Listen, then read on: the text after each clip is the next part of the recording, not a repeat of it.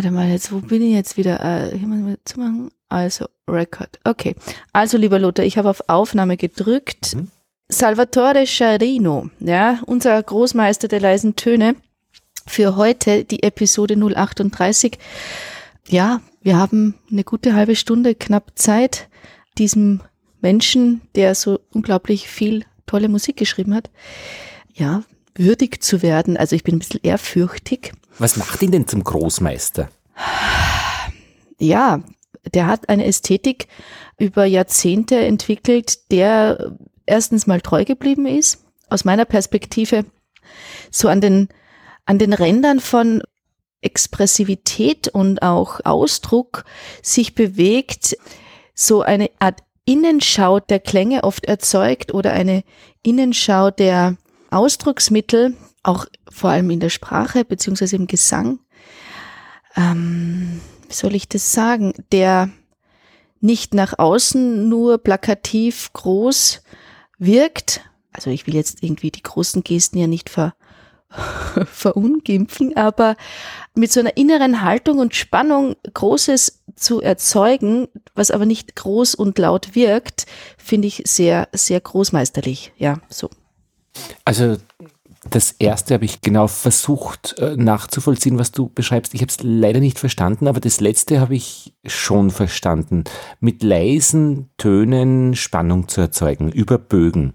Ja, aber eben nicht nur mit leisen Tönen, sondern auch mit Klanggesten, die schon auch laut sein können. Ich habe auch nochmal über diesen Titel nachgedacht. Er schreibt ja nicht nur leises, schon auch expressives, auch lautes. Auch in seinen Stücken kommen ja auch laute Momente vor. Aber ähm, das ist ein bisschen, wie soll ich das erklären, nicht so, als würde man ganz vorne stehen und einen Pfeil abschießen, sondern man schießt den Pfeil von sehr weit weg, spürt sozusagen diese Dynamik, diese Energie, wenn man den Pfeil abschießt und derjenige, an dem dieser Pfeil vorbeischießt, der spürt einerseits natürlich die schon etwas abgemilderte Kraft dieses Pfeils, aber er weiß oder er spürt auch, mit welcher Grundenergie der losgeschossen wurde. Weißt du, ein bisschen so stelle ich mir das vor, wenn ich das jetzt non-musikalisch erklären müsste. Mhm. Nö. Ja, doch. Also, also einen Pfeil, den man abschießt, der hat ja mächtig Energie gekriegt. Und wenn der dann unterwegs ist, dann verliert er ein bisschen was. Dann hätte ich gesagt, kommt es drauf an. Wie weit der Pfeil fliegt ja. und wo er sich dann reinbohrt. Genau, da wären wir ja auch schon wieder eigentlich in dieser musikalischen Geste.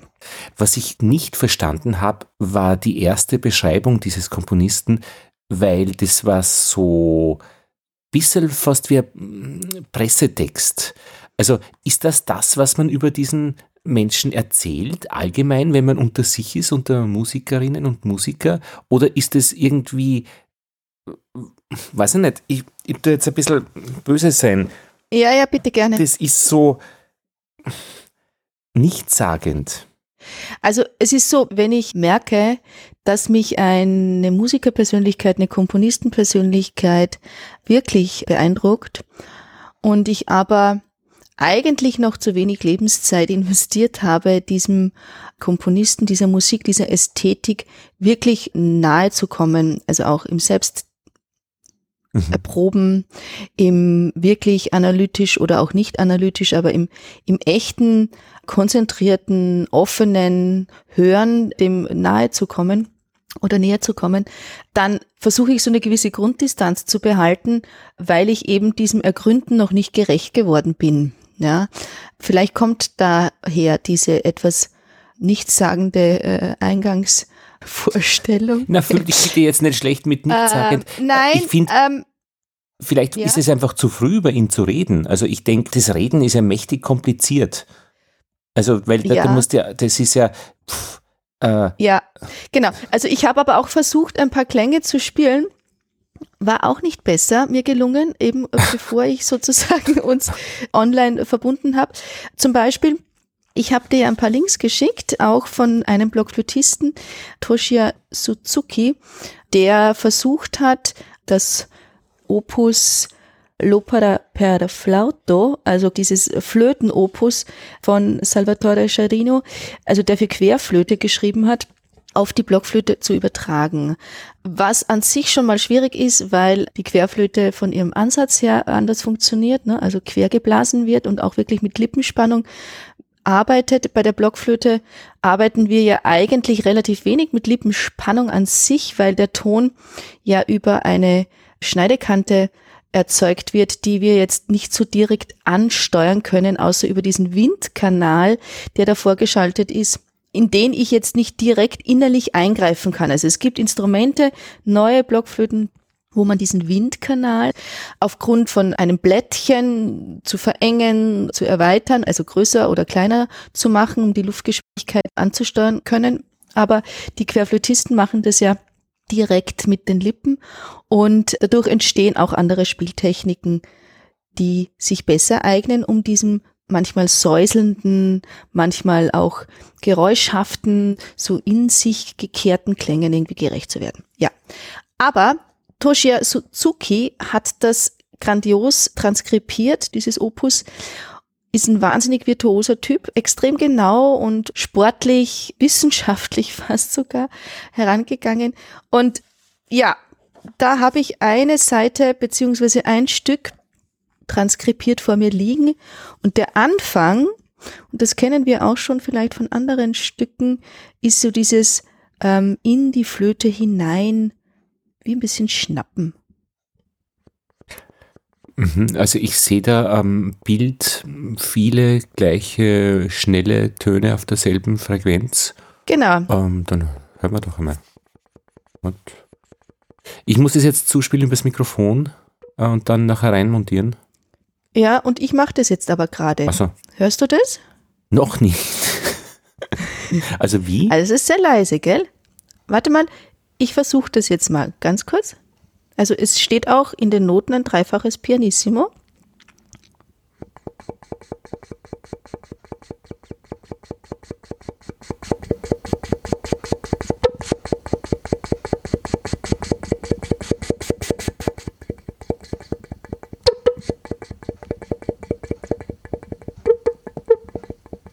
Hört man das? Mhm. Dieses?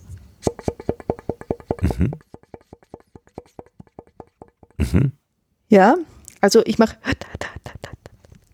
und das in die Flöte. Und die leichten Töne, die dabei waren, waren sind passiert, sollten nicht sein oder ist? Ähm, das war jetzt ein bisschen ähm, äh, leicht improvisiert, weil ich muss ja, wenn ich immer die Luft einsauge, äh, ab und zu auch mal t was rauslassen. Ne? Ah. Sonst. Äh, ah, du saugst. Genau, ich mach. Du saugst die Töne ein. Genau, ich saug die Töne ein. Ah, und dann musst. Aha. Und wenn ich gleichzeitig auch äh, Griffe verändere.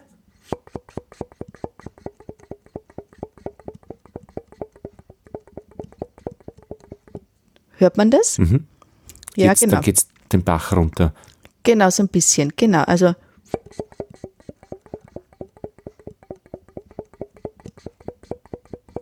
Und diese ganz feinen eigentlich Melodien, die dabei entstehen und die wirklich so im Instrument entstehen und nicht außerhalb mhm. des Instrumentes, solche Klänge am Rand der Stille, mhm. die sind schon Charino auch äh, sehr äh, eigen. Verstehe. Das heißt, in Verbindung jetzt zu diesem Bogen, ja. Die Energie im Pfeil, in der Sehne des Bogens, der Pfeil wird losgelassen. Wo sind da jetzt diese Töne, die wir von dir gehört haben, zu finden? Ja, am ehesten vielleicht an dem Pfeilende, dort, wo meistens noch irgendein so Flugkörper dran ist, ne? oder irgendwie, manchmal, also man könnte sich das so vorstellen, mhm. dass am Ende des Pfeils ein Flugkörper dran ist oder wenn keiner dran ist, dann zumindest diese Luftwirbel, diese kleinen, äh, ja, Luftwirbel, die mhm. hinter dem Pfeil sind. Also es ist eigentlich das dahinter und nicht das davor, was man jetzt gehört hat. Ja, aber ist das nicht dasselbe, wie wenn man über die Haare am Bauch vom Hund spricht, wenn man eigentlich einen Hund beschreiben will? Ist das nicht ein bisschen gewagt, dass man da ganz hinten anfängt oder unten? ähm, ähm, ge gewagt im, im, im, in welchem Sinne, ähm, frage ich jetzt gerade, weil ähm, was meinst du mit gewagt? Na, ist das wirklich die Sache? Also, dass du, um den Großmeister zu beschreiben, mit etwas beginnst, als Beispiel, was beim Pfeil ganz hinten ist und eigentlich in diesen unsichtbaren Luftwirbeln und ein bisschen der Plüsch am Pfeil da hinten, dass er schön gerade fliegt. Ich hätte vermutet, es würde ganz vorn beginnen beim Pfeil oder äh, beim Bogen, irgendwas Mächtiges. Und das war mein Hund jetzt äh, übertragen, also bei der Schnauze, bei den Zähnen, bei den vier Beinen, beim Schwanz, beim Wedeln, beim Kläffen von mir aus, aber nicht bei den feinen Haaren an seinem Bauch, die man nur sieht, wenn der am Rücken liegt und äh, schläft.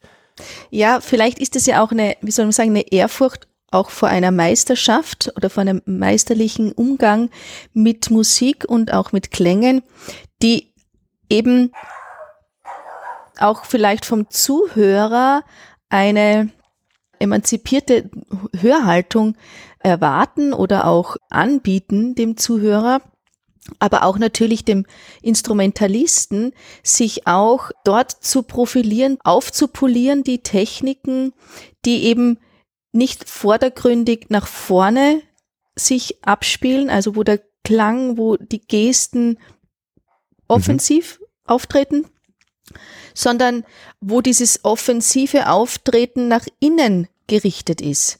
Also eine Spannung, eine Expressivität, die durch den Körper einmal durchgeht oder die einmal durchs Instrument durchgeht, mhm. um dann erst einen Weg rauszufinden, der aber ästhetisch schon nochmal vorgeformt ist. Also wenn ich einen Klang spiele und ich spiele einfach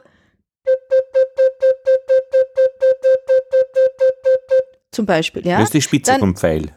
Ist die Spitze vom Pfeil. Ich spiele den Klang natürlich durch dieses Instrument und die Instrumententechnik auf eine Art schon vorgeformt, ist ja klar, weil es ist eine physikalische Angelegenheit. Aber wenn ich jetzt den Ton nach innen,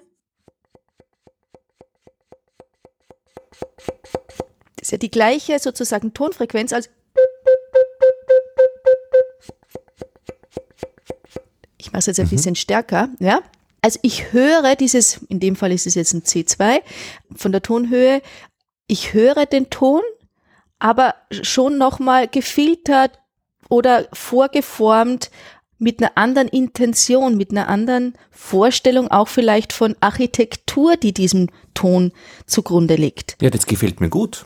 Ja, genau. Und das finde ich meisterlich, sich viel damit zu beschäftigen und auch ganz viel damit zu arbeiten. Ja, aber das Meisterliche kommt da in diesem Fall von dir und nicht vom Komponisten? Naja, er bietet, er bietet es an. Ja, er bietet ja diese Meisterschaft, äh, sich auch darauf einzulassen, auch auf diese Klangästhetiken. Er bietet das es steht ja am Papier. Das heißt, er hat ja. notiert, dass man eben dieses, den hinteren Teil vom Pfeil da hört. Er hat ZB. das vorgeschlagen. Er hat das schon vorgeschlagen, klar, klar. Ach, okay. Und vor allem auch natürlich in Zusammenarbeit und wie so oft in dieser mhm. Symbiose auch mit herausragenden Instrumentalisten. Also er hat eben diese vielen Querflötenstücke, mhm. ich glaube, das sind schon mindestens sechs oder sieben für Roberto Fabriziani, also einen italienischen äh, Querflötisten geschrieben. Und da passiert schon ganz viel auch in Zusammenarbeit natürlich in der Auseinandersetzung mit dem Instrumentalisten. Und also in seinem Fall jetzt, er hat auch sehr viele Opern geschrieben, was heißt sehr viele, aber für einen zeitgenössischen Komponisten ist er schon auch bekannt für seine Opernwerke und hat sich in den Werken zum Beispiel auch über die alte Musik angenähert, also die Madrigale von Gesualdo, diesem mhm. Komponisten, der seine Frau an einen Geliebten, aber der hat den Geliebten ermordet und ich glaube, die Frau auch gleich oder auch nicht. Das äh, müsste ich jetzt. Da hat es ein großartiges Radio-Feature gegeben über diese Geschichte, ja. Genau. Und ähm, da habe ich auch einen Link. Minute 24.13 habe ich ausgewählt.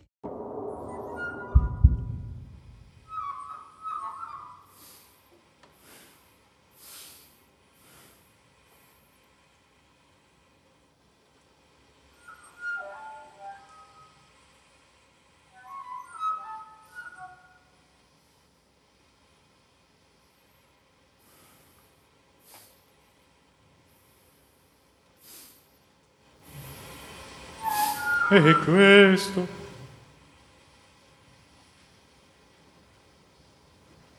E questo vero. E questo vero.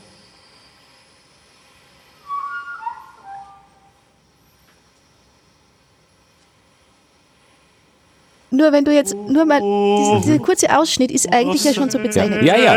Questo. Ja, also es ist, es ist so wie einmal verschluckt und dann trotzdem irgendwie noch mit dem letzten kleinen Energie-Output, den man noch so findet, bevor man sozusagen irgendwie husten muss, ja, kommt das, äh, Questo. Und dann, ähm, und, und diese Frage, die ist so schön vorbereitet, auch klanglich, also nämlich durch Stille und dann dieses Atmen, dieses ja, wo man im ersten zwei, dreimal denkt, hat da der Aufnahmeleiter irgendwie oder, oder ist da irgendwo noch jemand am Mikrofon, der irgendwie nicht gemutet hat, so in die Richtung. Also dieses Schnaufen, ja, so diese Aufgeregtheit durchs Atmen, durchs Schnaufen, da denke ich zum Beispiel auch wieder an den Stier vom Burgstaller, der uns ja auch begleitet hat bei unserer Live-Episode den ich auch aufgenommen habe. Also die so als Ausdrucksmittel in der Gruppe, also quasi in der Herde, durch ihr Schnaufen, durch ihr Atmen ganz klar signalisieren, was sie ankündigen, ja. Und das damit einzusetzen, zum Beispiel, finde ich eine wunderbare Geste, weil das hat ganz viel mit vorbereitender Spannung zu tun. Also es bleibt spannend. Wo alle anderen versuchen, das Schnaufen rauszukriegen aus ihren Aufnahmen. Zum Beispiel. Oder auch aus ihrer Ausdruckskraft, ja. Also sozusagen diese Begleiterscheinungen, die man braucht, um stimmlich aktiv zu werden, die nicht zu zeigen, ja. Und gerade hier passiert genau das mit einer geformten Schönheit. Ach, du, du sprichst mir aus der Seele. Ich war gerade beim geriatrischen Turnen beim Kieser, habe ich äh, Gewicht gehoben und dann eine alte Frau sagt zu mir, was schnaufen Sie denn so? Habe ich schon mal erzählt? Habe ich sicher schon erzählt. Ja? Nein, nein, Äh, und, nein, und, und ich nein. habe so lachen müssen, weil, äh, weil immer, weil du wirst an, an, was schnaufen sie denn so? Ich habe gesagt, weil es so schwer ist. Äh, da müssen sie ja nicht so schnaufen. Die hat, die, die war Mozart gewöhnt. Und den Musik. Ja, genau. Hätte die öfter mal Charino gehört, die hätte gesagt, ach, sie schnaufen so schön. Ja.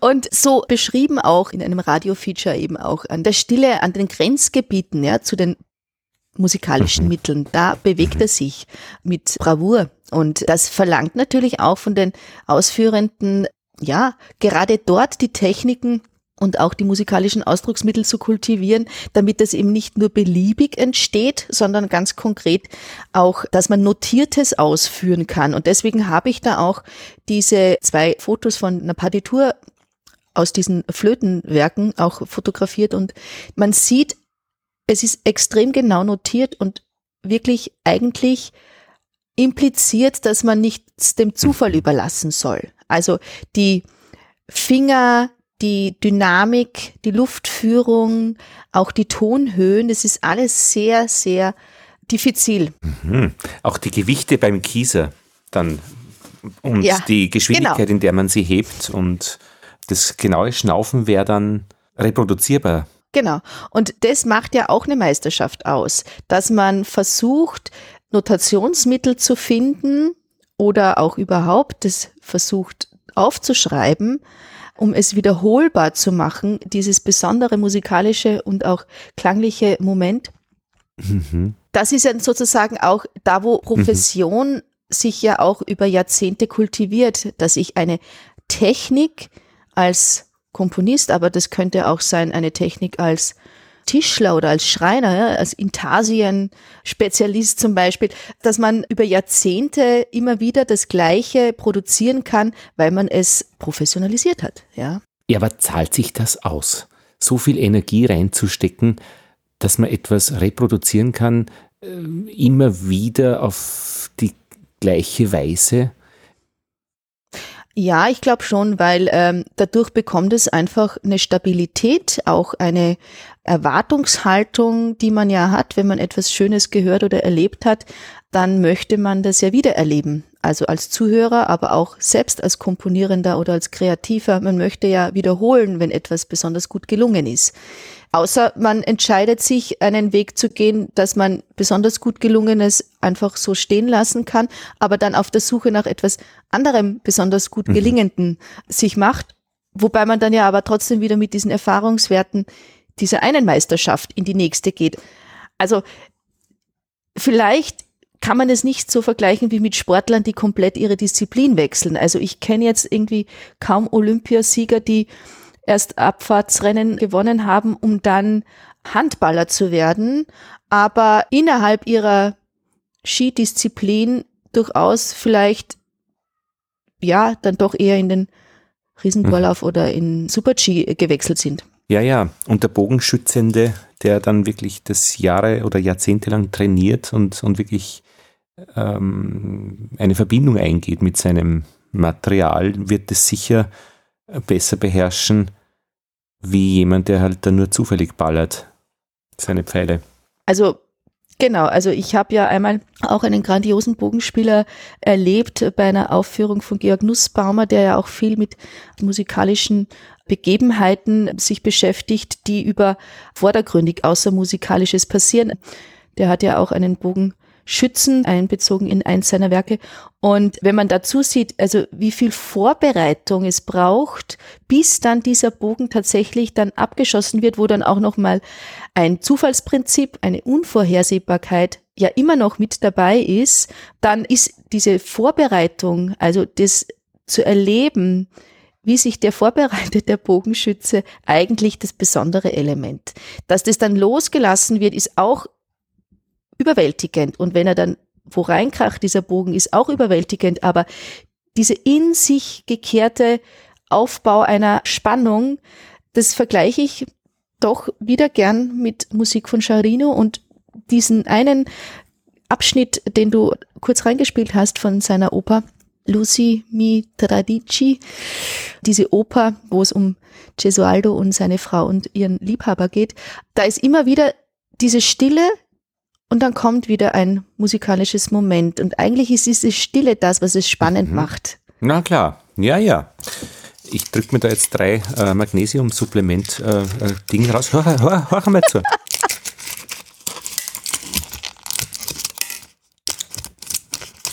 Ist eigentlich in gewisser Weise ein banales Geräusch, aber mit diesem Drücken wird es befreit.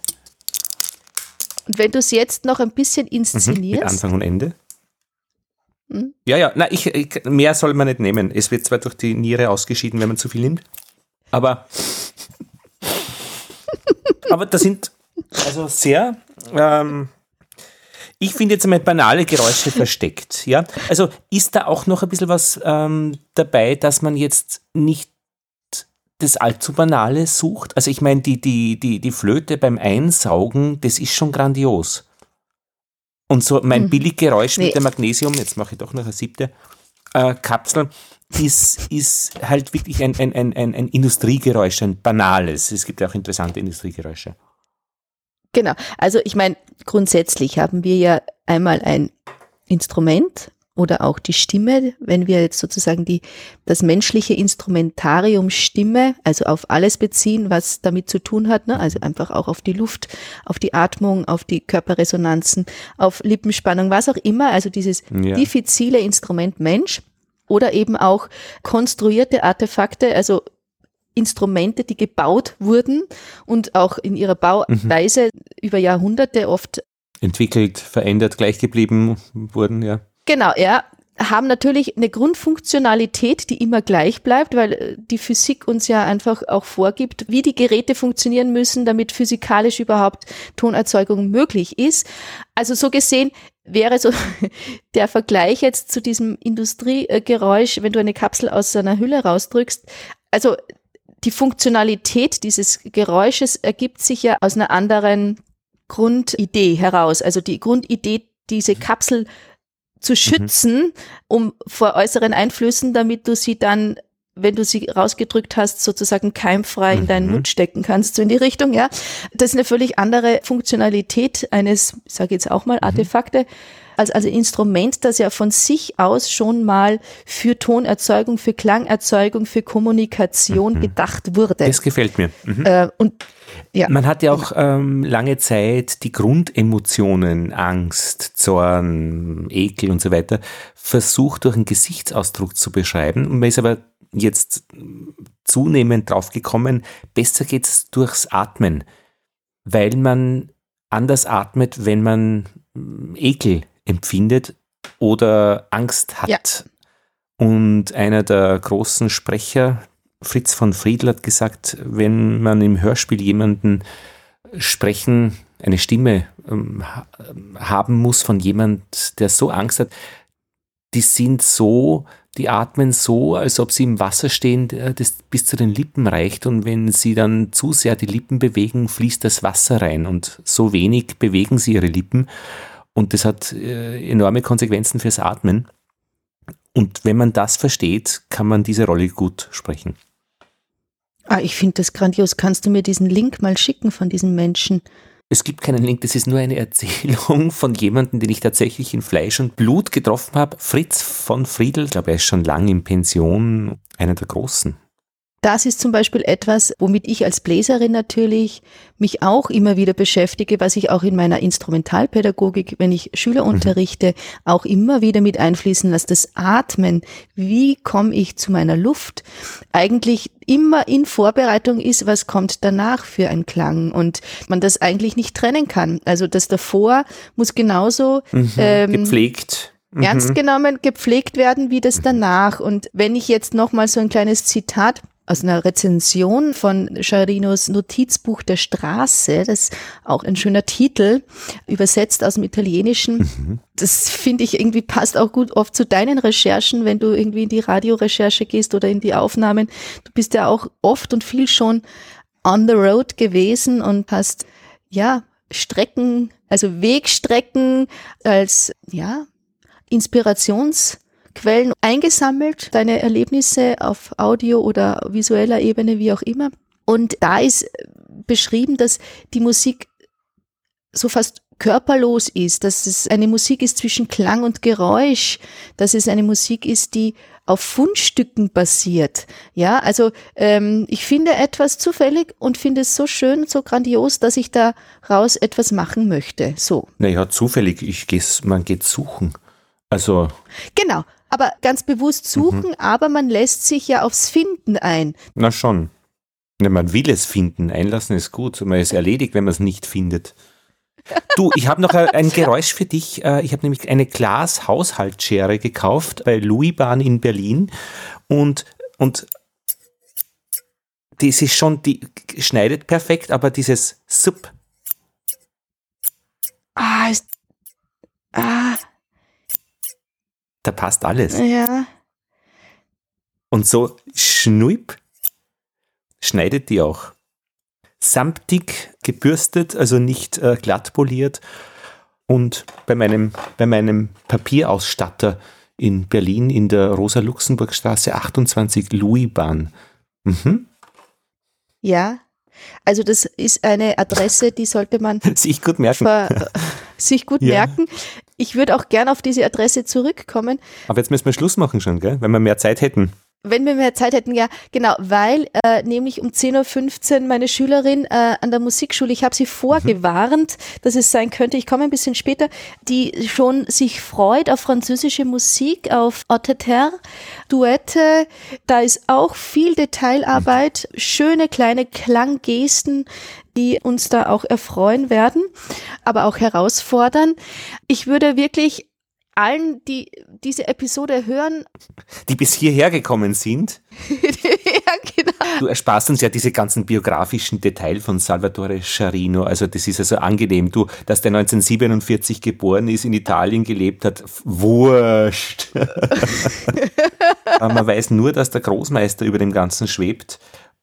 Und dass es natürlich äh, fragmentarisch ist, wie wir ihm, ihm oder ihn huldigen. Wie sagt man denn? Ihm oder ihn? Ähm, Es kommt darauf an, in welchem deutschen Sprachumfeld man sich Okay. bewegt, glaube ich. Also es gibt da oft Unterschiede zwischen österreichischen und Okay. deutschen, habe ich auch schon oft was wir bemerkt. von Mhm. ihm erzählen, das ist klar, aber es hat auf alle Fälle Spaß gemacht, mit dir darüber zu reden. Insbesondere auch diese Verbindung zu Gesualdo aus der Renaissance, weil es war ähm, einfach etwas, äh, worüber mal eine Radiosendung gemacht wurde, die mir bis heute in Erinnerung ist und ich habe sogar dem Typen geschrieben, wie schön die war. Das war so spannend mit dieser Liebhaber ähm, und mit der Musik verwoben und, und also und dass äh, Salvatore Scharino das mit leisen Tönen aufgreift, das ist doch grandios. ich lege mir das Genau. dann auf die YouTube-Playlist und hoffe, dass die Bilderwerbung da nicht in der Mitte irgendwie reinblärt. Ja, danke. Ja, lieber Lothar, ich danke dir auch sehr herzlich. Ich danke auch allen, die uns immer wieder auch Post schicken. Also Danke für die Post, finde ich super. Äh, Ich äh, bedanke mich jetzt nicht mehr fürs, fürs Zuhören, äh, weil umgekehrt muss es sein. Also beim Radio wurden die, die, die Hörer derartig verzogen, dass man am Schluss der Sendung gesagt hat, danke fürs Zuhören. Was heißt danke fürs Zuhören? Dann hört es halt nicht zu. Hm. Nein, genau. Also ich finde einfach schön, wenn uns jemand zuhört, weil ich das so schön finde, wie wir miteinander sprechen. Okay, das wäre ja vielleicht nochmal irgendwie ein Thema wert. Eventuell, wenn wir über Musikkritiker sprechen oder auch irgendwie Formate, die ähm, uns auch wichtig geworden sind. Also ich habe auch heute nochmal überlegt, wie wir angefangen haben vor Jahren mit unserem Projekt. Unsere Frequenz hat sich verlangsamt, was ich aber auch schön finde, insofern, als dass es so ein Luxuszeit geworden ist, die mir viel bedeutet und die eben aber auch wenig Raum bekommt durch diese Alltagslasten und Beschäftigungsmöglichkeiten. Und es geht nicht schneller, aber jetzt musst du aufs Rad äh, zur Schülerin und schnipp, schnapp, Ganz diese Folge schnell. ist vorbei. Bis bald.